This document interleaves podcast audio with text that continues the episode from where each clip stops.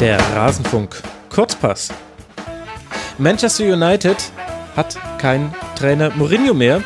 Es gibt jetzt einen Nachfolger und auch sonst ist so einiges passiert in der Premier League. Höchste Zeit für uns mal wieder rüber zu gucken mit der Saison-Kommentator Uli Hebel. Uli, sei mir sehr herzlich gegrüßt. Hi. Grüß dich. Ich freue mich auch. Grüß Gott an alle Zuhörer und Zuhörerinnen da draußen. Ach, sehr schön, so ein herzliches, äh, fröhliches Grüß Gott. Das hört man sicherlich auch gerne in der Podcast-Landschaft. Und wir haben den perfekten Zeitpunkt gefunden, um mal wieder über die Premier League zu sprechen. Die Entlassung von José Mourinho war da der Aufhänger. Und du hast mir gerade im Vorgespräch verraten, du hättest mir schon gestern sagen können, dass Solskjaer Nachfolger wird. Ja, ich habe es tatsächlich schon ähm, gestern so am ja, frühen bis späten Nachmittag äh, gewusst, dass das wohl so sein wird, wenn sich da nicht wirklich jetzt noch eine Lösung auftut, die dann schon ja, brauchbar wäre für die mittelfristige bis langfristige Zukunft, dann würde man mit Solskjaer gehen, der eine Klausel im Vertrag bei Molde hatte, dass er jederzeit zugunsten Uniteds verlassen könnte. Und äh, Carrick sowie auch McKenna die beiden Co-Trainer Mourinhos bis dato, denen hat man das nicht zugetraut. Ist, glaube ich, auch ganz sinnvoll. Und daher hat man sich dann für Solskjaer entschieden, der das jetzt erst einmal bis zum Sommer macht. Und dann muss man sowieso mal schauen. Ich kann mir aber ehrlich gesagt nicht vorstellen, egal wie erfolgreich oder unerfolgreich er ist, dass er das dann darüber hinaus machen kann. Das ehrlich? ist wiederum auch nicht vorstellbar. Nee, glaube ich nicht. Also sind wir mal ehrlich, äh, bei allem Respekt für Ole Gunnar Solskjaer, der ich sage jetzt mal, Name ist nicht groß genug. Und das ist leider aus der Sicht Manchester Uniteds im Moment wichtiger als der sportliche Erfolg, dass die Namen passen, dass die Marke weiter fortgeführt wird. Und insofern, er könnte jetzt jedes einzelne Spiel gewinnen. Ich kann mir beim besten Willen nicht vorstellen, dass der dann den Zuschlag bekommt. Glaube ich nicht. Faszinierend. Und das, obwohl man ja glauben könnte, vielleicht hätte man da aus der Historie so ein bisschen gelernt, denn die großen Namen waren es ja seit Alex Ferguson auch nicht, womit ich ganz gerne mit dir nochmal dann jetzt über die Zeit von Mourinho bei United sprechen würde. Gefühlt war er die ganze Zeit schon umstritten. Wie würdest du denn jetzt seine Zeit bei United zusammenfassen? Ach, das ist ganz schwierig, weil es tatsächlich ganz viele kleinere Mosaike gibt, die das verändern. Also ich will mal Folgendes sagen, ich, und das, damit möchte ich ihn gar nicht verteidigen. Ich bin nicht sein Anwalt und ich, ich hielt die Verpflichtung Mourinhos von vornherein für grundfalsch und ich bin prinzipiell darin bestätigt. Aber, und das habe ich auch immer wieder gesagt, letzte Saison hat er wirklich United gut entwickelt. Die waren auf einem Stand, wo wir alle dachten, der nächste Schritt ist getan und sie sind in der in der Rangliste der Verfolger Manchester Cities auf zwei bis drei. Okay, gut, Liverpool hat sie jetzt inzwischen überholt. Da gibt es auch Gründe für. Die haben einfach einen äh, allumfassenden Plan, genauso wie Manchester City auch. Den hatte Manchester United nicht. Aber Jürgen Klopp hat in seiner Zeit bei Liverpool genau null Trophäen geholt.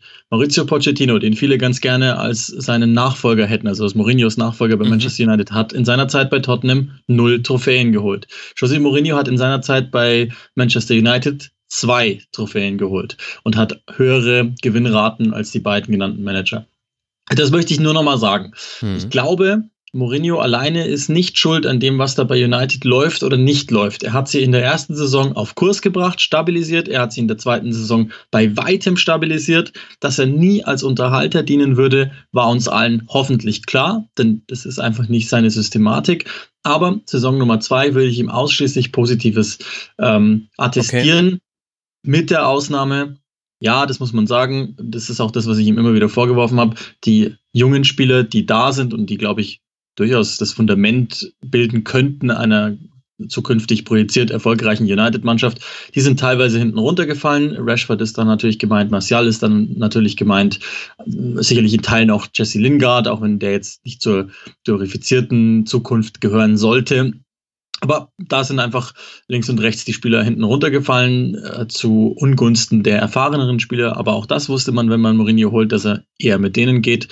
Nur Saison Nummer zwei komplett positiv und dann ging es ja ab Sommer los und ich glaube, da war schon, haben wir auch schon mal in unserer, in unserem ersten Treffen in dieser Spielzeit drüber gesprochen, da ging es schon los, dass er sich auch öffentlich beschwert hatte, dass er die ja. Spieler nicht bekam. Und in genau. dem Moment, wo du öffentlich als Trainer Mourinho sagst, ich habe eine Liste abgegeben mit fünf Spielern, ich habe keinen davon bekommen, war uns allen klar, Hedeson und genauso ist es jetzt passiert. Und jetzt hat er halt diesen in Anführungszeichen Machtkampf verloren, aber mir ist ganz wichtig, immer wieder rauszustellen, José Mourinho ist schuldig, weil du als Cheftrainer noch dazu einer, der über solche Macht verfügen möchte, immer einen Teil Schuld hast aber nicht im Ansatz ausschließlich. Da sind ganz andere beteiligt. Ja, das finde ich jetzt durchaus mal erfrischend, denn die gängige Meinung ist, glaube ich, Mourinho gegenüber sehr viel kritischer. Interessanterweise stützen dich ja auch so ein bisschen die Zahlen, wenn man sich mal anguckt.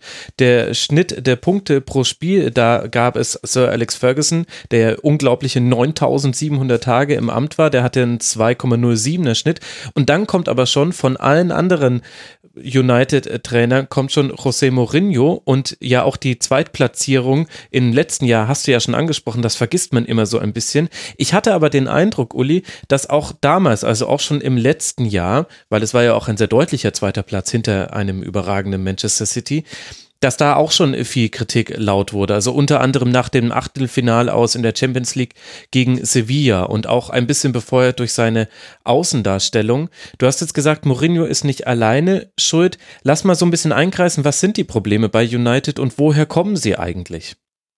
Also ich möchte, lass mich kurz einen Satz noch dazu sagen, weil du natürlich vollkommen recht hast. Champions League Achtelfinale war, war vercoacht, schlicht und ergreifend, wissen auch alle, dass das war nicht gut und das weiß auch Mourinho. Aber das passiert halt mal in zwei Spielen europäischer Spitzenfußball, auch gegen Sevilla kannst du das kann dir halt mal passieren. Und ich möchte ihn bei weitem nicht verteidigen, da war einiges schwach.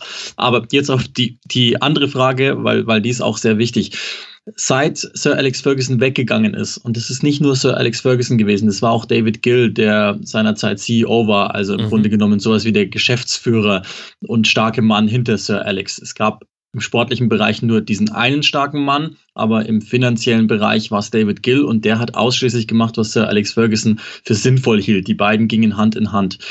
Der ist mit ihm gegangen, mit Sir Alex Ferguson gegangen und seither und es ist tatsächlich genau so belegbar. Seither gingen die schlechten Entscheidungen los. Sechs Jahre voller Katastrophe. Es kam Ed Woodward als Chief Executive, mhm. zwischen Vice Chairman auch. Das ist ein, einer mit Banker-Hintergrund und man muss ihm lassen, die finanzielle, wirtschaftliche Seite überragend. Da hat Manchester United noch mehr Jetzt wird wieder bei dir gebohrt, liebe Hörerinnen und Hörer. Es bröckelt in der Wohnung von Uli, zumindest wenn sein Nachbar so weiterbohrt, wie er es schon im Vorgespräch getan hat. Wir lassen das als Metapher einfach so im Hintergrund stehen. ja, genau. Ich wollte, ich, wollte, ich wollte nur den Rahmen schaffen, damit sich jeder genau hineinversetzen kann. ja, sehr gut. Also, Ed Woodward äh, ist als, als äh, Mann mit Banker-Hintergrund, hat Manchester United noch mehr als Weltmarke etabliert, als das sein Vorgänger David Gill schon machen konnte. Die Zahlen sind überragend und da möchte ich ihm, kann ich ihm auch gar nicht, da fehlt mir komplett die Expertise dazu, dass ich ihm da in irgendeiner Weise irgendetwas abschreiben könnte. Aber sportlich ist der Mensch nicht in der Lage, sich mit Jose Mourinho auch nur im Ansatz auf Augenhöhe zu unterhalten. Er ist aber mangels Alternativen derjenige, der Mourinhos Spielervorschläge, beispielsweise, also ich, ich gehe jetzt einfach mal auf das Plakativste ein. Wenn Mourinho sagt, ich möchte diesen und diesen Spieler, dann ist Ed Woodward derjenige, der den Haken dahinter setzen muss oder aber ein Kreuz. Mhm. Aber er hat einfach keinerlei Befähigungen, das tun zu dürfen. Es gibt die Überlegung seit zwei Jahren einen Director of Football. Wir haben uns auch da schon mal in einer. Rasenfolge genau. unterhalten, also sozusagen einen Sportdirektor zu installieren, der dann Mittelsmann ist, das Budget hat, das freigeben kann, um beispielsweise äh, einfach einen sportlichen Plan vorzugeben, in puncto Kaderbau beispielsweise. Mhm. Den haben sie seit zwei Jahren im Auge, aber es, hat, es ist nie jemand geworden. Sie haben auch Namen, die grundsätzlich brauchbar gewesen wären, einfach verstreichen lassen. Letztes Beispiel Beppe Marotta von Juventus Turin, der da als, als äh, ja, Ingenieur gilt sozusagen. Den hat man jetzt Richtung Inter ziehen lassen, obwohl man sich mal mit dem unterhalten hat. Ich weiß nicht, wie nah die da dran waren, aber nur als Beispiel, ja. dass man da einiges äh, versäumt hat. Und es gibt im Grunde genommen keinerlei Struktur, wer was sportlich zu entscheiden hat. Ed Woodward sagt auch relativ offen, es gab im September eine Telefonkonferenz mit potenziellen Investoren, wo er gesagt hat, bitte analysiert jetzt nicht jedes Spiel einzeln, sondern schaut aufs große Bild. Und da hat er mehr oder weniger damit zugegeben, dass der Sport gar nicht so wichtig ist bei Manchester United, mit dieser einen Ausnahme, und das ist jetzt Jose Mourinho zum Verhängnis geworden, wenn die Champions League-Qualifikation im Zweifel steht, mhm. dann würde gehandelt werden. Und das ist jetzt der Fall, weil man kann sich als Manchester United nicht leisten, nicht die ganz große Bühne zu bespielen. Wenn das im Zweifel steht, das ist auch Louis van Gaal zum Verhängnis geworden, dann würde man agieren. Andernfalls würde man das Ganze einfach so weiterlaufen lassen. Also nochmal ganz kurz. Wir sind in einer Phase, wo David Moyes in seinem ursprünglichen Vertrag als Ferguson-Nachfolger noch fünf Monate zu gehen hätte. In der Zwischenzeit hat Ed Woodward drei Trainer verpflichtet, ja. die allesamt nicht gezündet haben. Mhm. Er hat, ich habe mir das nochmal rausgeschrieben, im Spiel Liverpool, das ja letztendlich Mourinho zum Verhängnis geworden ist, sind 14 Spieler eingesetzt, zwölf davon von vier Managern gekauft, zwei davon aus der eigenen Jugend. Auch das funktioniert vorne und hinten nicht mehr bei Manchester United. Die Jugendmannschaft ist in Division 2 abgestiegen, hat über Jahre hinweg diese Jugendarbeit das Fundament für einen tollen Profikader gebildet. Man denke an die Class of 92, die 99 das Triple geholt hat, ja. wo er unter anderem Solskjaer seinen Einfluss drauf hatte. Bayern-Fans mhm. werden sich erinnern. Läuft alles nicht. Infrastrukturell läuft nichts. Es ist kein, keiner da, der Entscheidungen vernünftig, sportlich einfach tun kann. Woodward ist es auch relativ egal. Und dann holst du dir mit Jose Mourinho jemanden ins Boot, wo du wusstest, wenn du ihm die Zügel in die Hand gibst, dann könnte das funktionieren. Gibst ihm im Januar einen Vertrag bis 2020, verlängerst den mhm. und lässt ihn jetzt für einen Haufen Geld nach nicht mal einem Jahr. Das ist eine Vollkatastrophe und da liegt so viel im Argen dass wir jetzt einen Rasenfunk Royal draus machen müssen. ja, könnten wir tatsächlich. Und wir würden noch nicht mal richtig an die, an die Gründe rankommen. Also äh, kurzum, jetzt sage ich das schon zum zweiten Mal, aber jetzt versuche ich es wirklich. Äh, wichtiger als Mourinhos Nachfolger ist die Installation eines Directors of Football. Das ist für mich zentralster Bestandteil. Nehmt Woodward alles weg an Entscheidungskraft mhm. Richtung Sport, lasst ihn seine finanziellen Sachen machen, aber sportlich muss jemand anders her. Okay, gut, dann haben wir die Ebene beleuchtet. Ich finde, wir haben auch über Mourinho zwar kurz gesprochen, aber da haben sich ja auch alle anderen zu geäußert. Da wird auch schon jeder so seine Meinung zu haben, ob er jetzt Mourinho besonders glücklich fand in seinem Agieren bei United oder nicht. Interessanterweise gehen da ja auch die Spielermeinungen ein bisschen auseinander. Jetzt finde ich aber, gibt es noch eine zentrale Frage, die ich gerne dir noch stellen wollen würde. Und zwar die, wie gut ist eigentlich dieser Kader? Denn wenn ich allein auf das gucke, was man zum Beispiel zur Saison 16, 17 17 investiert hat und das, was man zur Saison 17, 18 investiert hat, dann sind das ja wahnsinnige Summen. Ein Paul Pogba für über 100 Millionen, Henrik Mkhitaryan, Erik Bailly wurde geholt, Viktor Lindelöf, äh, Matic, Lukaku. Das heißt, da steckt ja schon sehr, sehr viel Geld drin und ich habe auch häufiger die Einschätzung von Journalisten aus Großbritannien gelesen, die geschrieben haben, äh, dass das Beste, was der beste Trick, den Mourinho geschafft hätte, wäre, uns zu vermitteln, dass man mit diesem Kader keinen anderen Fußball spielen könne, als den sehr defensiven, den er spielen lassen würde damit. Also wie gut ist denn der zusammengestellte Kader? Was wäre drin? Also ich glaube, auch da liegt ein bisschen die, auch da, das klingt jetzt wieder so, als wäre ich Mourinhos Anwalt, will ich gar nicht sein, aber auch da liegt ein bisschen die Wahrheit von diesen 14 Spielern Liverpool, zwölf gekauft von mir, von vier Managern. Entsprechend stecken da auch vier Absichten drin, stilistischer mhm. Art, die Mourinho dann zu vereinen hat. Damit will ich ihn gar nicht in Schutz nehmen, weil die Spieler, die er gekauft hat, waren auch 400 Millionen Pfund schwer und da ist, steckt Weltklasse drin oder zumindest, also wir, wir alle haben geglaubt, dass Alexis Sanchez funktionieren könnte beispielsweise. Funktioniert vorne und hinten nicht. Im Nachhinein ist es uns auch klar. Mhm. Ja, er hat auch in der Verteidigung, wo er ja selbst immer gesagt hat, er braucht mindestens zwei Spieler, hat er auch bei ihr, hat er auch Lindelöf geholt, die sich unterschiedlich gut entwickeln. Bei ihr war verletzt. Lindelöf ist, glaube ich, jemand, der einfach eine Wohlfühloase um sich herum braucht, um zu bestehen. Und dann sind es doch wieder die Alten geworden, die man auch im Übrigen auch katastrophal mit langen Verträgen ausgestattet hat, wo du manchmal denkst, wieso bindest du jemand Verletzungsanfälligen wie Luke Shaw so lange für so viel Geld? Aber gut, das ist, das ist nochmal ein anderes Thema, den auch Mourinho mehrfach abgewatscht hat. Aber na gut, ist halt so. Der Kader ist, glaube ich, ähm, schon in der Spitze sehr stark, wenn alle ihre Leistungsfähigkeit abrufen würden. Romelu Lukaku ist todesmüde und wirkte mir zuletzt auch nicht so, als hätte er richtig Bock auf die ganze Nummer. Über die Beziehung Mourinho und Pogba ist unglaublich viel gesprochen worden. Das ist sicherlich auch zum großen Teil überhitzt gewesen. Andererseits hat Pogba ja auch kein Hehl daraus gemacht, wenn er mal gesprochen hat, dass er gesagt hat, ich spiele für United und nicht für Mourinho. Mhm. Und er hat auch Teile der Kabine infiziert. Und es gibt ja auch nicht wenige, die behaupten, dass er so eine Art Geschwür in der Kabine ist. Soweit würde ich nicht gehen. Ich glaube schon auch, dass da beide, sowohl Mourinho mit seinem, ich nenne es mal Lager, als auch Pogba mit seinem Lager, also das Gefolge an Spielern, die eher in seiner Ecke stehen, da haben sie beide ihren Anteil dran. Hm, es reicht ja allein schon, dass es Lager gibt. Das sagt ja schon alles. Richtig, genau, richtig. Da, damit weißt du eigentlich schon ganz viel.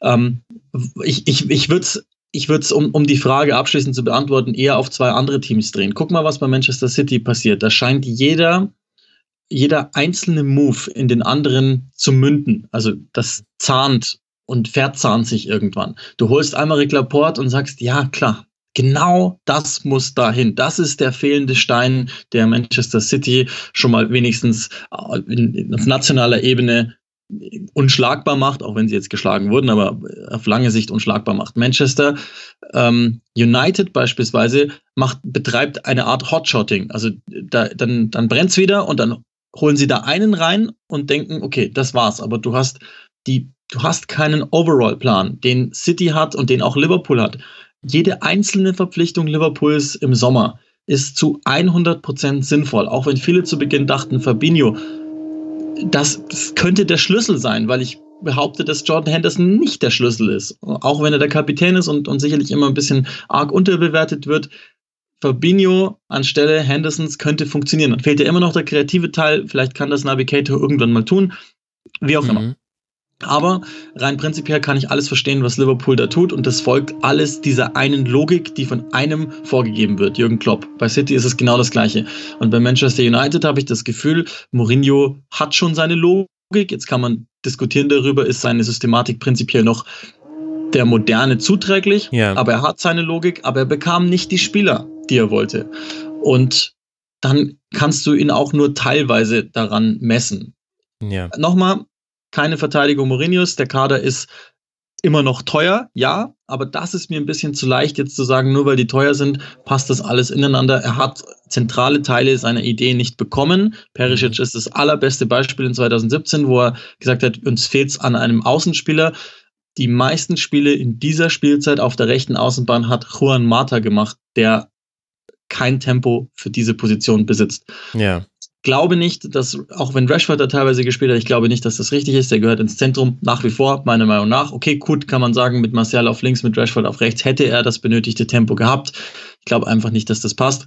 Kader ist gut, aber Kader ist, sagen wir mal, der drittbeste in der Premier League. Und das ist das, woran Mourinho hätte gemessen werden müssen, dass er Platz drei schafft, nicht aber eins und zwei, die sind besetzt, auch wenn ich das das gebe ich offen zu, im Sommer so nicht antizipiert hatte. Ich habe United vor Liverpool gehabt, aber im Nachhinein muss man schon draufkommen, dass Liverpools Kader vielleicht nicht ganz so breit ist, aber in der Spitze passender einfach ist. Und das ja. ist, glaube ich, der Punkt.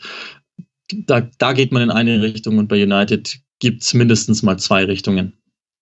Ja, das hast du sehr schön herausgearbeitet und drückt sich dann der Tabelle jetzt zwischenzeitlich mit dem sechsten Tabellenplatz aus und elf Punkten Rückstand auf äh, den ersten Champions League Platz und gar 19 Punkte Rückstand auf Tabellenplatz 1, um den es ja dann vielleicht gar nicht mehr so wirklich geht, was aber genau den Blick dahin richtet, Uli. Denn da grüßt der FC Liverpool mit der besten Bilanz seiner Historie immer noch ungeschlagen nach 17 Spieltagen, 37 zu 7 Tore, 45 Punkte. Ich kann mich aber erinnern, dass äh, da in dieser Saison schon einige engere Spiele mit dabei waren. Nicht zuletzt ja gegen Everton mit dieser Slapstick-Nummer von Pickford, wo dann ein geschenktes Tor zum 1 zu 0 geführt hat. Würdest du sagen, die Dominanz, die wir in der Tabelle sehen von Liverpool, die entspricht auch dem, was man auf dem Feld sieht, oder fällt da gerade alles so ein bisschen zugunsten von Liverpool in der Liga aus? Na, also wenn, dann ist eine Zwei-Team-Dominanz. Also ich, ich, muss dich minimal verbessern, weil wenn schon, dann gehen Liverpool und Manchester City vorne rein. Und ich ja. glaube, äh, sagen wir mal so, ich, die, die haben mich nicht überzeugt und das überzeugt mich am meisten. Die sind spielerisch gerade auf einem Level, wo ich, wo ich sage, ja, okay, sie gewinnen Spiele, aber, aber sie sind durchaus ein bisschen platt. Dasselbe gilt aber auch für Manchester City.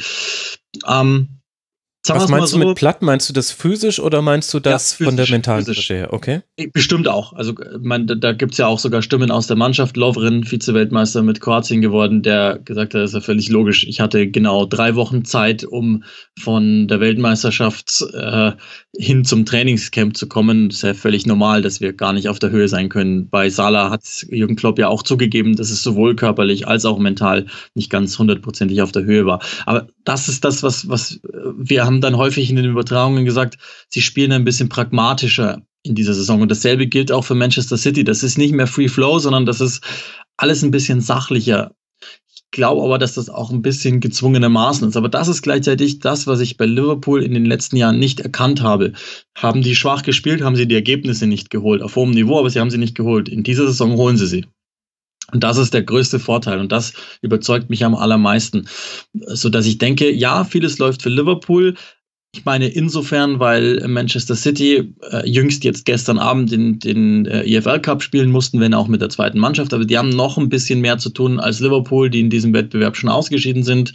Ähm, City hat sich jetzt einmal ausnahmsweise die Blöße gegeben gegen Chelsea, da verloren. Mhm. Insofern läuft vieles für Liverpool, ja aber die haben in der Champions League einen schwierigeren Gegner jetzt. Also ich glaube, das, das gleicht sich dann schon irgendwie aus. Die sind einfach im Moment zu Recht an der Spitze, weil sie die Defensive abgedichtet haben. Das ist, ein, mhm. muss man echt sagen, eine große Leistung, die, der ich auch noch immer nicht zu 100 Prozent traue, weil sie manchmal mit, mit Allisons irren Paraden äh, das Ergebnis geschönt haben. Ich meine, dafür ist er da, klar. Ja. Aber ich, ich will sehen, unter Druck, unter längerem Druck, wenn sie wirklich auch mal wieder Verletzungsprobleme bekommen sollten, dann will ich sehen, wie sie wirklich da sind. Für den Moment ist das eine richtig gute Saison, ohne dass sie mich jetzt wirklich vom Hocker hauen, aber das ist vielleicht sogar das Beste, was man über Liverpool derzeit sagen kann.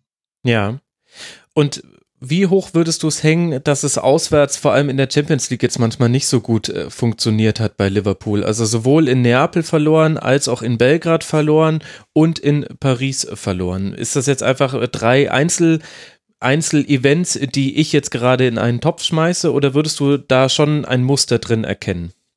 Nein, es war auch letzte Saison so, dass sie auswärts äh, vor allen Dingen die Defensive nicht so sehr im Griff hatten. Also das ist, glaube ich, schon auch eine Storyline, die man sich zumindest mal äh, markieren sollte, wo man immer mal wieder nachschauen kann. In der Premier League allerdings holen sie die Ergebnisse sehr, sehr gut. Und das ist genau das, was ich aber meinte. In der vergangenen Spielzeit haben sie gerade gegen, oder auch in den vergangenen Spielzeiten unter Klopp, haben sie gerade gegen die kleineren Gegner ähm, einfach mal immer mal wieder kein Ergebnis geholt, haben sogar verloren. Da würde ich das Belgrad-Spiel jetzt reinrechnen. Paris ist eine Weltklasse-Mannschaft, hands down, und die hat das an diesem Abend sehr gut verteidigt. Das, das war einfach stark und Liverpool war insgesamt die bessere Mannschaft, was jetzt so Spielanteile betrifft, aber da sind sie nicht durchgekommen.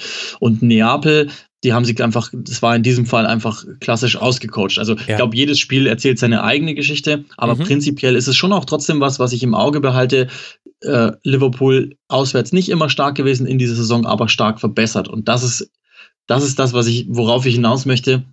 Die, die Abwehr stark verbessert, auch auswärts und vor allen Dingen, sie kriegen trotzdem dann die Ergebnisse, weil unterm Strich, okay, gut, jetzt hast du dreimal vielleicht auswärts in der Champions League verloren, du bist aber weiter und das mhm. ist schon mal stark.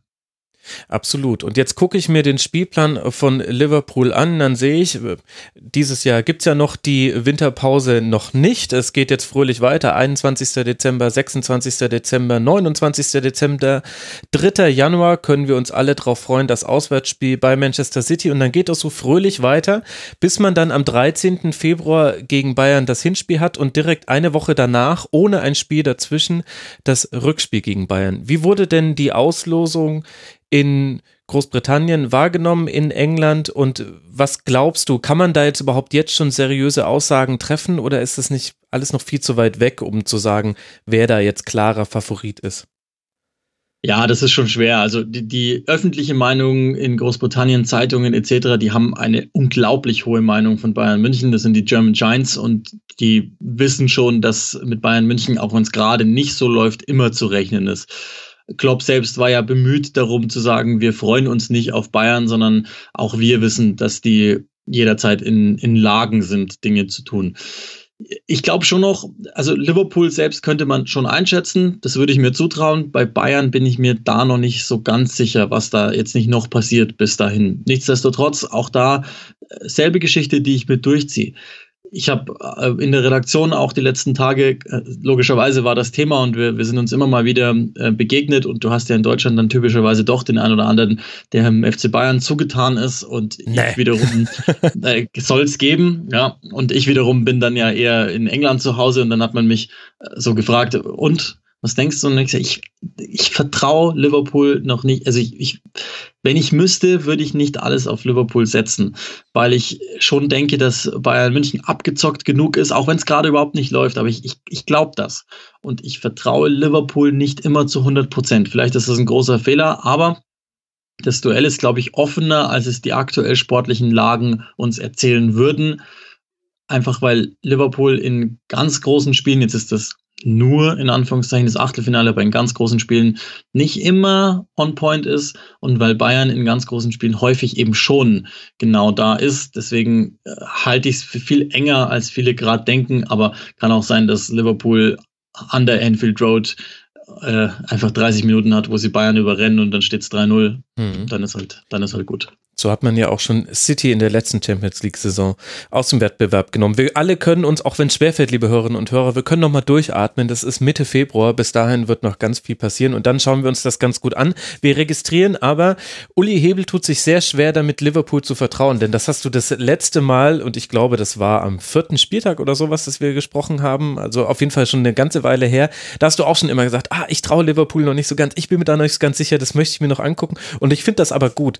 Also zum einen einen, weil sich das zum, auch in den einzelnen Spielen gezeigt hat und auch in solchen statistischen Spielereien wie den Expected äh, Goals sieht man zum Beispiel genau das, was du gesagt hast, äh, dass Liverpool eigentlich mehr Gegentore haben müsste und da ist Allison einer der wesentlichen Gründe, warum sie die nicht haben. Und das kann natürlich die ganze Saison so weitergehen. Es kann aber schon auch, es ist im Bereich des Denkbaren, dass sich das wieder ein bisschen einpendelt und dann wäre ehrlicherweise Manchester City noch ein bisschen deutlicher weg, wenn das passieren würde. Und äh, zum anderen mag ich das ganz gerne, dass man nicht immer gleich auf jeden Hype draufspringt, weil wir haben es schon häufig genug erlebt, äh, so Spielzeiten sind sehr lange und Liverpool bräuchte nur in Anführungszeichen jetzt eine Ermattungsphase irgendwann ums Jahr oder wann auch immer die käme, dann spielst du dreimal, viermal unentschieden oder verlierst auch mal und dann gestaltet sich das in der Liga nämlich ganz anders, was ja vor allem auch an dem zweiten Team liegt, über das du ja auch schon kurz gesprochen hast. Manchester City ist ja das zweite sehr dominante Team und das ist ja das eigentlich Unfassbare, dass Liverpool eine so so gute Saison spielt von den Ergebnissen her. 14 Siege, drei Unentschieden in der Liga, 45 Punkte. Und ein Pünktchen dahinter ist der Verfolger Manchester City mit 14, 14 Siegen, zwei Unentschieden und einer Niederlage. Die war gegen Chelsea. Und jetzt darfst du uns erzählen, wie sehr Vertrauen du in Manchester City hast, dass das so weitergeht unter Pep Guardiola. also man muss natürlich dazu sagen, auch City hat Ermattungsphasen, typischerweise nur in der Regel im anderen Wettbewerb.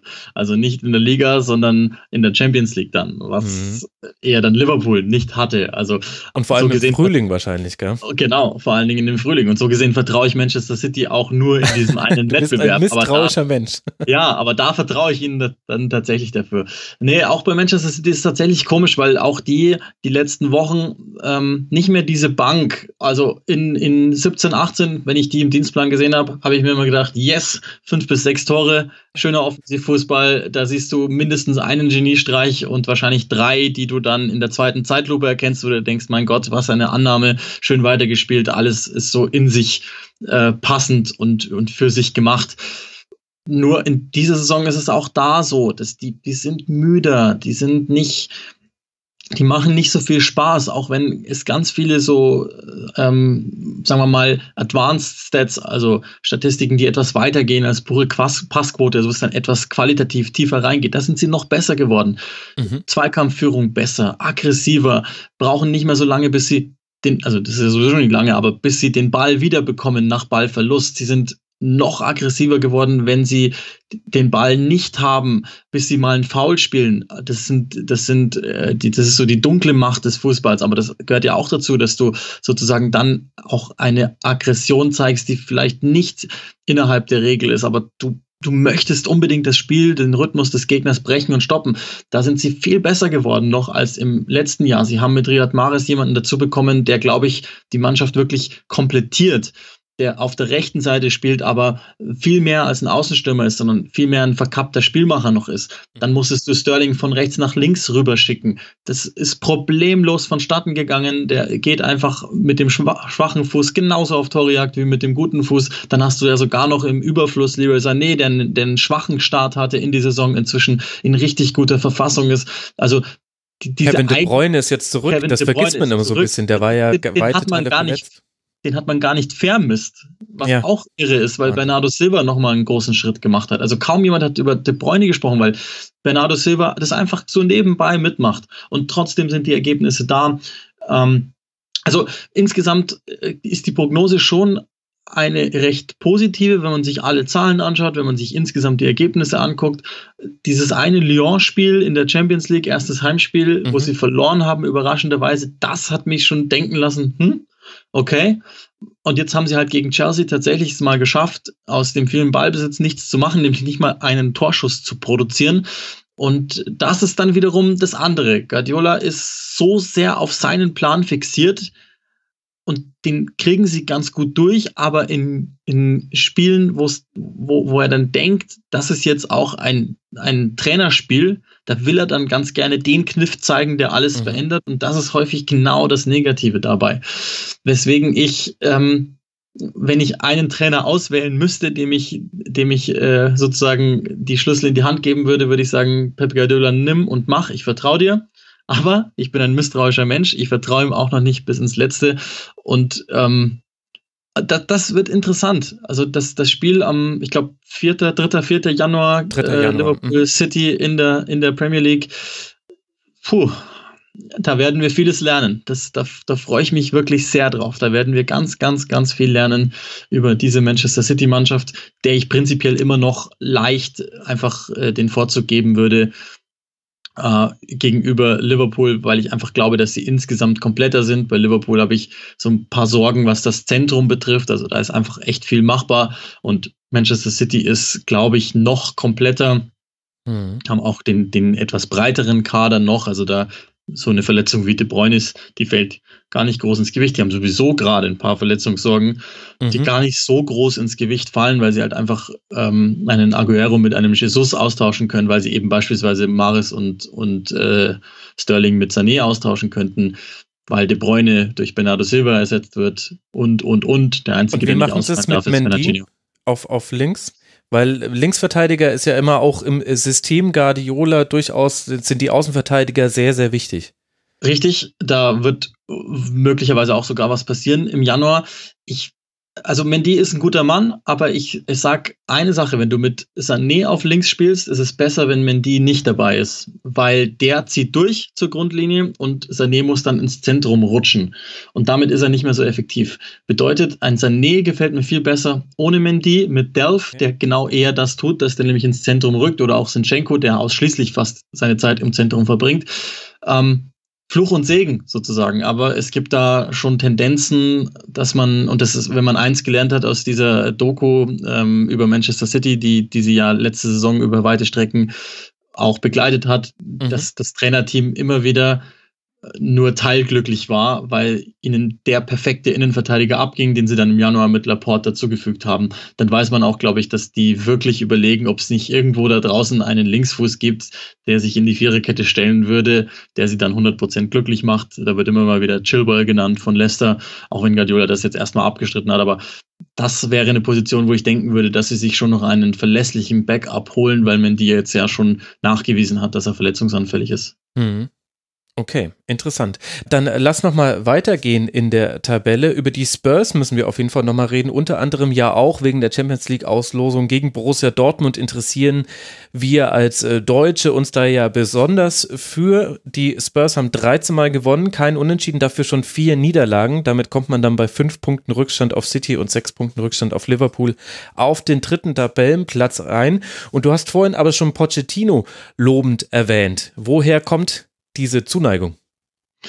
weil ich glaube, dass er alles tut, was Manchester United früher mal stark gemacht hat, nämlich einen klaren Plan verfolgen, äh, durchaus gerne auf hausgemachte Spieler setzt und wirklich eine Durchlässigkeit schafft ins erste Team und damit Spieler wie Kane überhaupt erst möglich macht, der eigentlich ja schon im englischen System fast verloren war, weil ausgeliehen und niemand hat mehr an ihn geglaubt. Irgendwann gibt er ihm die Möglichkeit zu spielen. Deli Alli selbes Spiel, Harry Winks selbes Spiel. Und so bringt er immer wieder eine Erfrischung in die Mannschaft, auch wenn es keinen großen Transfer im Sommer gab. Mhm. Die ist auch wieder da und prinzipiell ist Maurizio Pochettino jemand, der ebenfalls einen klaren Plan verfolgt, der wie ich finde, es nicht überschwänglich positiv, aber authentisch nach außen auftritt und äh, dieses Team tatsächlich sukzessive weiterbringt, es auch schafft, die Spieler für seinen Plan zu begeistern. Anders wäre es nicht zu erklären, dass alle Spieler wieder verlängert haben und wirklich nochmal den nächsten Schritt gehen, auch wenn es wieder kein, kein Silber gab jetzt im Sommer die, die hätten sich alle leicht machen können, Deli Alli Richtung Manchester City, United, Liverpool abziehen. Die hätten ihn sicherlich alle gerne genommen. Da hätte es auch noch zwei, drei Mannschaften aus Spanien gegeben, die wahrscheinlich ganz gerne gesagt hätten, jo, machen wir. Harry Kane brauchen wir nicht drüber reden sowieso. Aber er begeistert sie alle für diesen Plan und er stellt ihnen in Aussicht, dass das gemeinsam irgendwann klappen könnte. Weswegen ich auch denke, dass Pochettino jetzt nicht das Schiff verlässt, um sich United anzuschließen. Der hat im Sommer Real Madrid abgesagt. Und das war wahrscheinlich der antizipiert größere Job, mhm. wenn man mal global das Ganze sieht. Also glaube ich einfach nicht, aber vielleicht gibt es da auch äh, Überredungskünste mit ein paar Nullen hinten dran, die das vielleicht ihn umdenken ließen. Aber im Moment glaube ich dran, dass er auch dran glaubt, dass was geht bei Tottenham, die immer wieder in Lauerstellung sind. Ähnlicher Befund wie bei den erstgenannten beiden Teams. Das sieht teilweise ein bisschen welk aus was, was da so auf dem Platz passiert. Das kannst du an Einzelschicksalen erkennen. Lukas Murra überraschenderweise im August losgelegt, wie verrückt. Den hat er wirklich jede einzelne Minute rausgequetscht und der wirkt immer unfrischer. Also der, der, sagen wir mal, wird schwächer von Spiel zu Spiel in Sachen Körperlichkeit beispielsweise. Mhm. Aber breiter Kader, extrem breiter Kader, den Tottenham zur Verfügung hat. Auch da würde ich immer noch denken, da fehlt immer noch der eine, der, wenn es mal nicht läuft, vorangeht. Das ist sehr platt, aber ich traue keinem zu, dass wirklich mal so ein, so ein richtiger Führungsspieler da ist. So einer, der auch intern mal ja, das Ding in die Hand nimmt, wenn es gerade mal nicht so läuft. Harry Kane ist zwar ein, ist zwar der Kapitän, aber ist für mich jetzt nicht der Typ Lautsprecher in dem Sinne. Das ist das Einzige, was mir tatsächlich so ein bisschen fehlt bei Tottenham. Das sind ganz viele ganz ruhige, ganz gut erzogene, höfliche Typen, super Fußballer, haben einen super Trainer, der aber auch jetzt nicht derjenige ist, der der wirklich äh, dann also kann ich mir zumindest nicht vorstellen, aggressiv nach innen auftritt und mal wirklich fordert, sondern der insgesamt noch, das kann noch kommen, der ist auch noch als Trainer recht jung mit 46, aber der noch mehr einfordert, dass jetzt, jetzt ist das Fenster offen, jetzt sind die in dieser Altersstruktur, jetzt müssen die gewinnen oder zumindest anfangen, sich damit auseinanderzusetzen. Und deswegen auch da habe hab ich ein gewisses Misstrauen. Und ist das Tottenham, was wir aktuell sehen, auch das Tottenham, das wir noch in Erinnerung haben von den früheren Begegnungen mit Borussia Dortmund? Also die, das wird ja langsam zu so einer Bayern-Arsenal-Nummer. Das heißt, man sieht sich in jedem Jahr im internationalen Wettbewerb irgendwie dann auch egal. In welchem hat sich da was verändert zu den vorherigen Begegnungen im Spiel, Spielstil, in der Form? Nee, in weiten Teilen ist das ähnlich, äh, mit dem Unterschied, dass sich die Schlüsselspieler bei Tottenham schon ganz gut entwickelt haben. Also Christian Eriksen hat große Schritte gemacht seither, Harry Kane mhm. hat große Schritte gemacht seither, Deli Alli ist reifer geworden, aber im Grunde genommen ist das System Tottenham das gleiche geblieben was auch in England durchaus Pochettino vorgeworfen wird, dass es diesen einen Trick gibt und eben keinen anderen. Aber finde ich auch völlig okay, wenn du an deine Sache glaubst und die einzelnen Spieler sich immer noch weiterentwickeln. Und wenn du irgendwann mal jemanden tauschst, weil du, weil du einfach Altersgründe hast oder weil du irgendwie siehst, okay, der oder der ist besser, dann kann man das gerne machen. Insgesamt hat sich vielleicht ein bisschen was verändert durch die Hereinnahme Lukas Muras, der jetzt einfach mehr Spielzeit bekommt, der nochmal ein anderer Typ ist, der viel mhm. mit Drehungen arbeitet, wuselig ist. Aber das ist eigentlich nur der Typ, der die Position sozusagen anders interpretiert. Aber rein prinzipiell hat sich an der Systematik ganz wenig verändert. Mhm. Und wirklich interessanter Aspekt bei diesen Champions League Partien, die Premier League Vereine, also Liverpool und Tottenham, die haben jeweils eine Woche frei zwischen beiden Partien, kein Spiel am Wochenende. Die Bundesliga Vereine müssen jeweils antreten. Also der FC Bayern wird in Augsburg spielen zwischen den Liverpool Spielen und Borussia Dortmund wird gegen Nürnberg spielen zwischen den äh, zwischen den Tottenham Spielen. Das ist dann vielleicht noch ein ganz interessanter Faktor, aber da kümmern wir uns im Februar ganz ins Ruhe drüber. Kommt wieder runter, liebe Hörerinnen und Hörer, das ist noch eine Weile hin, bis wir diese tollen Champions League Achtelfinals sehen dürfen. Lass uns noch über zwei Mannschaften wenigstens kurz sprechen, weil es würde mich auch sehr interessieren, was sich da getan hat. Zunächst den FC Chelsea der mit 37 Punkten auf Platz 4 liegt, aktuell auch erst zweimal verloren hat. Da haben wir ganz lange auf die erste Niederlage gewartet und uns gefragt, wann ist es soweit? Wie würdest du die bewerten? Die scheinen mir sehr stabil zu sein in dem, was sie liefern. Absolut. Also das ist für mich die Geschichte der Saison bislang.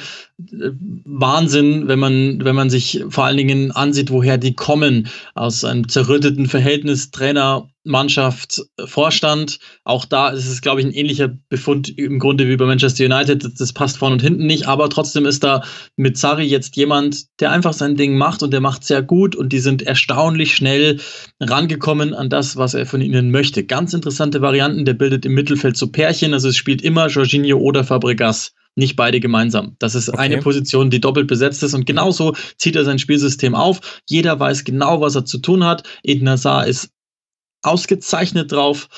Äh, Pedro ist wieder der alte Pedro, der ist wieder aggressiv gegen den Ball, ist auch plötzlich wieder als Abschlussspieler da.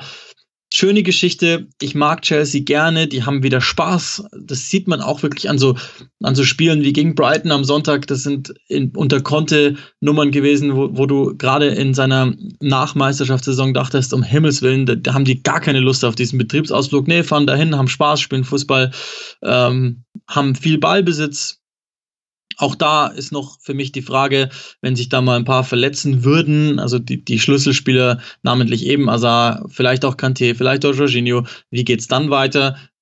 Schnitt, im, im Altersschnitt ist Chelsea relativ alt, das, da muss jetzt auch ein Transit weiterhin her, aber insgesamt, ähm, ich glaube, das hätte man zu 100% so unterschrieben, wenn man vor der Spielzeit gesagt hätte, Chelsea ist so stark in der Liga. Weil auch da müssen wir ehrlich wieder sagen, 17 Spiele, 37 Punkte.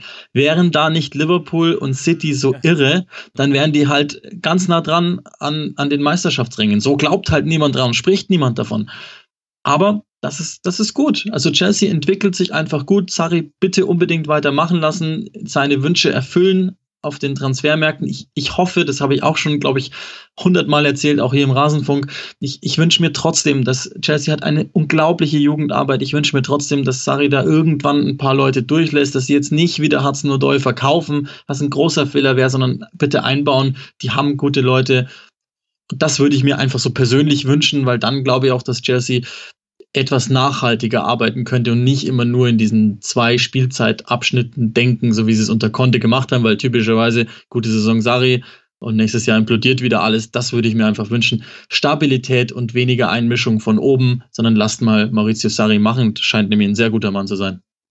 Ja, Wahnsinn, da gerätst du ja richtig ins Schwärmen. Jetzt haben wir ja mit, äh, mit Pochettino, mit Jürgen Klopp, mit Pep Guardiola und jetzt mit, mit Sarri jede Menge Trainer, die von außen in Anführungszeichen in die Premier League reinkommen und dann so schnell so viel Erfolg haben. Hat es denn auch so ein bisschen die Art und Weise verändert, wie man über solche Trainer spricht und denkt in der Premier League?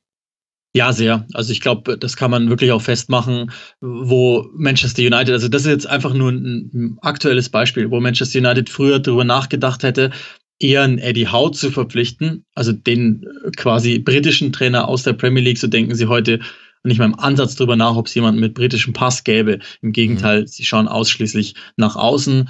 Ich glaube auch, Ralf Hasenhüttl hat ja auch sein erstes Spiel bei Southampton jetzt gewonnen am Wochenende, erstes Heimspiel. Mhm. Äh, ich glaube, dass vor allen Dingen, das, das könnte zum Trend werden, diese äh, taktischen Pressing-Trainer aus Deutschland oder aus dem deutschsprachigen Raum, um es mal zu erweitern. Wenn das jetzt noch einmal funktioniert bei Southampton, die nennen den ja eh schon den Alpenclub, haben die großen Spaß dran, dass, dass, dass es diesen Spitznamen irgendwo mal gab, das finden die ganz witzig, dann könnte ich mir vorstellen, dass die nächsten in dieser Runde, die weiß ich nicht, auch wenn es jetzt ein anderer Typ ist, aber die Tedescos sind, die vielleicht sogar irgendwann mal die Manuel Baums, die Nagelsmanns, die dann irgendwann mal äh, da so angedacht werden. Also kann ich mir sehr gut vorstellen. Äh, insofern ja, die Premier League lässt sich da extrem beeinflussen. Das ist auch so ganz viel Copy and Paste. Also die kleineren Vereine versuchen die größeren zu kopieren und jeder sucht den zweiten Klopp, jeder sucht den zweiten Guardiola. Und das siehst du auch extrem an, an dem, an der Art und Weise, wie da die Trainer inzwischen gescoutet werden. Äh, hat sich, hat sich außerordentlich verändert faszinierend. Und das ist vielleicht auch der größte Unterschied zwischen der Premier League und Karl-Heinz Rummenigge. Die einen machen Copy and Paste, die anderen Paste and Copy. Was davon dann effizienter ist, das darf jeder mal selbst bei sich am heimischen Computer ausprobieren. Lass uns noch äh, kurz zumindest über Arsenal sprechen. Da kommen immer wieder Meldungen rübergeschwappt, wenn irgendetwas mit Mesut Özil passiert. Insgesamt kann man aber sagen, Arsenal gehört jetzt zu diesem Fünferpack vorne drin und hat einen deutlichen Vorsprung auf Manchester United auf Platz 6. Wie zufrieden ist man denn mit der der aktuellen äh, Tabellensituation. Sehr, sehr. Und es ist auch total richtig. Wir haben vor der Saison gesagt, wenn sie die Top 6 schaffen, ist, ist alles gut. Sie sind jetzt mehr oder weniger zementiert auf der 5, sind weiter in der Europa League. Und Herr Emery, glaube ich, kennt sich da ein bisschen aus in dem Wettbewerb. Also würde mich auch nicht wundern, wenn er das auch, glaube ich, brauchbares Los mit Borisov erwischt. Wenn das da weit gehen könnte, sind jetzt das erste Mal wieder nicht siegreich vom Platz gegangen nach 22 Spielen. Das im Dezember 2018, nachdem Wenger 400 äh, Jahre im Amt war. Wer hat das geglaubt? Also absolut ganz stark. Auch da ist nicht alles hundertprozentig gut, was die machen. Das ist nicht immer super spielerische Art, aber genau das war ja das, was wir bemängelt hatten in den vergangenen Jahren. Spielerisch mhm. war immer alles schön, aber gewonnen haben sie nie. Jetzt haben sie die ganze Zeit über gewonnen, obwohl sie nicht immer hundertprozentig gut gespielt haben, haben sich im Sommer, was man jetzt im Nachhinein weiß, richtig gut verstärkt. Torreira ist ein Monster. Mit Gendouzi haben sie einen 19-Jährigen geholt, der mir super gefällt, der natürlich vieles lernen muss, wahnsinnig roh ist, aber das, das wird einer, das ist schon einer. Das ist auch so ein, so ein Typ, den du brauchen kannst, weil der super positiv ist in seiner gesamten Herangehensweise, sehr mutig. Du hast ähm, Aubameyang nochmal neue Dinge eingehaucht. Du hast äh, mit Lacassette jemanden, der gerade ein bisschen schwächelt, der aber auch den nächsten Schritt gemacht hat. Es gibt nach wie vor Probleme in der Verteidigung. Auch da wird Sokrates, glaube ich, im Übrigen immer schlechter gemacht, als er wirklich ist. Er kann ganz wenig dafür häufig. Das ist einfach so dem Spielsystem geschuldet. Aber sie haben gelernt, Pressing zu spielen. Herzlichen Glückwunsch in 2008. das ist gut und das, das tut Arsenal gut. Da ist meine Prognose wirklich vor allen Dingen verglichen mit dem, wo sie herkommen, 100% positiv. Ist, ist eine starke Entwicklung, die Arsenal genommen hat. Platz 5 ist auch, auch da. 34 Punkte nach 17 Spielen. Da wärst du noch in der Konversation Top 2, Top 3 in der normalen Saison, aber Liverpool und City sind geisteskrank. Daher ist es nicht so. Aber insgesamt alles, alles sehr gut. Also auch da, genauso wie bei Chelsea, dass die zu diesem Zeitpunkt des Transits schon so weit sind, ist richtig gut. Der einzige, für den das halt blöd läuft, ist halt Mesut Özil. Und kann man festmachen, warum? Also er hatte ja zum Teil Rückenprobleme, deswegen hat er ein paar Spiele verpasst. Er war zwischenzeitlich äh, Kapitän und hat dann auch ein paar Spiele in Serie wieder gemacht. Insgesamt aber äh, hat er eine unruhige Saison. Also ihm fehlt jetzt quasi die Teilhabe an vielen der Spiele und jetzt gegen Southampton zum Beispiel nur 20 Minuten gespielt, jetzt auch nach seiner Verletzung. Wie würdest du die Situation von ihm einschätzen? Ja, vor allen Dingen, wenn er spielt, ist er eigentlich ganz gut. Also dieses Leicester-Spiel war gemalt, habe ich ganz selten stärker gesehen.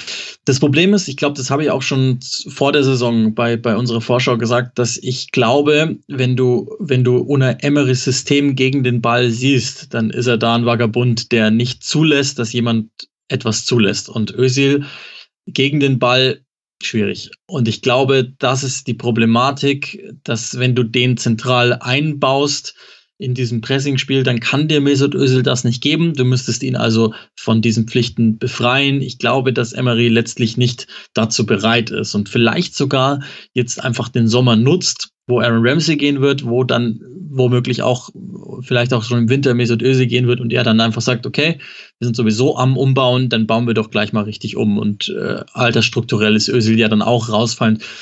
Ich muss ehrlich sagen, am Anfang die, die erste in Anführungszeichen Rückenverletzung. Ich habe das Spiel damals übertragen und habe noch etwas suffisant gesagt, ja, Mesut Özil hat sicher eine Rückenverletzung. Das war einfach eine der Pausen, die ihm Wenger ja auch öfter mal mhm. gegönnt hat. was ihm auch in, innerhalb der Mannschaften so ein bisschen den Status leicht verändert hat, weil er schon eine Sonderstellung äh, nahm. Jetzt hat er ein paar Mal öfter Rückenprobleme gehabt, die ihn zum, zur Pause gezwungen haben. Ich habe nicht gedacht, dass das so schnell geht, weil Emery eigentlich ihn schon mag, glaube ich, und auch den Spielertypen mag, aber halt sieht, dass das gegen den Ball zu wenig ist und zu wenig auch für das, was er an Intensität braucht und vorhat in dieser Premier League, um bestehen zu können. Und Emery will Titel nichts anderes. Und so würde ich sagen, dass spätestens im Sommer sich das trennt. Also das ist aktuell meine Einschätzung.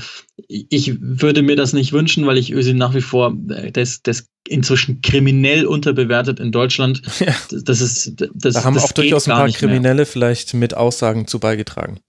Ja, das kommt leider erschwerend dazu. Das, das, aber das ist ja auch gerade sowieso auch ein, ein, Thema, auch in der Premier League mit Blick auf schwarze Spieler, dass da, dass da ein bisschen was los ist. Ähm, ja, ich, ich, ich würde mir eigentlich wünschen, dass das weitergeht bei Arsenal, aber ich könnte auch damit leben, wenn Özil halt äh, seine Momente noch in einem anderen Trikot zeigt, vielleicht in einem anderen Land, was vielleicht dann auch für ihn und seine Marketingmaschinerie da im Hintergrund nochmal klüger wäre. Da muss ich halt dann damit leben. Ich, ich, ehrlich gesagt, ich glaube nicht mehr, dass der da noch der große Stammspieler wird und das, glaube ich, tut er sich nicht an, von der Bank zu kommen. Ja, na, dann können wir ja mal abwarten. Auf seiner Bucketlist wären noch Italien und Frankreich frei. Zum Beispiel, wenn es jetzt tatsächlich nach Ländern ginge. Abschließende Frage, was sagt denn das über den Sportjournalismus sowohl drüben in UK als auch hier in Deutschland aus, wenn ich in halbwegs seriösen Berichten über Mesut Özil lese, er solle seine Rückenprobleme haben, weil er so viel Fortnite spielt? Ach Gott, ey. Also läuft die Diskussion in, den, in, in UK auch wirklich so oder hat sich das, das kann jetzt auch sein, dass das jetzt nur die Sun geschrieben hat und dann hat es halt irgendein deutscher Journalist in seinen Artikel auch mit reingeschrieben und dann, ja. ne, sowas verbreitet sich ja auch schnell. Aber ich finde das interessant, weil ich mich nicht auf äh, Medien mit Boulevardbezug aufhalte und trotzdem diese komische Fortnite, diesen Fortnite-Rücken gelesen habe. Also ich sag dir mal folgendes, ich war mit meinem Bruder neulich, ich, ich mache keine Werbung, aber ich war neulich in einem äh, größeren Multimedia-Markt mhm. und dann gab es da irgendeinen Fanartikel von Fortnite und dann hat mein Bruder gesagt, guck mal, das wäre doch was für Mesut Özil und ich wusste es gar nicht. Und ich mache Woche für Woche Premier League-Spiele okay. und lese viel über Arsenal. Also wer sowas schreibt, ja. Okay, was, aber dann was, was willst du dazu sagen? Nee, nee, genau. Mich hat auch das gar nicht, also das, das war jetzt nicht der Punkt, wo ich drauf wollte, weil das kann sich jeder schon denken, dass ich so eine Berichterstattung jetzt nicht so toll finde. Aber ich wollte wissen, ist das quasi auch das Niveau, auf dem äh, über Ösil in UK diskutiert wird, oder war das jetzt quasi so eine einmalige Boulevardspitze, die bei mir auch also angekommen ist? Ich, bestimmt gibt es das irgendwo. Ich meide dann solche Artikel und Seiten auch. Bestimmt mag es das irgendwo geben, aber das ist dann eher, also nicht der, auch da nicht der Mainstream. So clever sind okay. die schon. Die wüssten, wird ehrlich, aber bei Fortnite geht's noch. Ja, witzig. Und jetzt ist dir dein Nachbar, glaube ich, auch ganz kurz auf die Leitung getreten. Wir hatten den allerersten Aussetzer. Das ist die höchste Zeit, Uli, dass wir jetzt dann auch äh, Schluss machen. Wir danken ja schon mal deinem Nachbar, dass er irgendwann aufgehört hat zu bohren. Das war Uli Hebel, at Uli Hebel auf Twitter von Dazauern. Uli, vielen Dank dir, dass du dir mal wieder Zeit genommen hast. Sehr, sehr gerne. Und euch, lieben Hörerinnen und Hörer, danke für eure Aufmerksamkeit. Das war jetzt mal ein Premier League äh, Kurzpass, der sich nur auf die großen Vereine konzentriert hat. Das nächste Mal gucken wir dann auch mal wieder auf die kleineren. Aber das war jetzt irgendwie auch mit der Champions League Auslosung irgendwie ganz passend, fand ich. Vielen Dank für eure Aufmerksamkeit. Es geht dann weiter mit einer Schlusskonferenz, die am Donnerstagnachmittag erscheint und dann noch eine letzte in der Nacht auf Weihnachten. Könnte es etwas Schöneres geben. Bis dahin eine gute Zeit euch. Macht's gut. Ciao.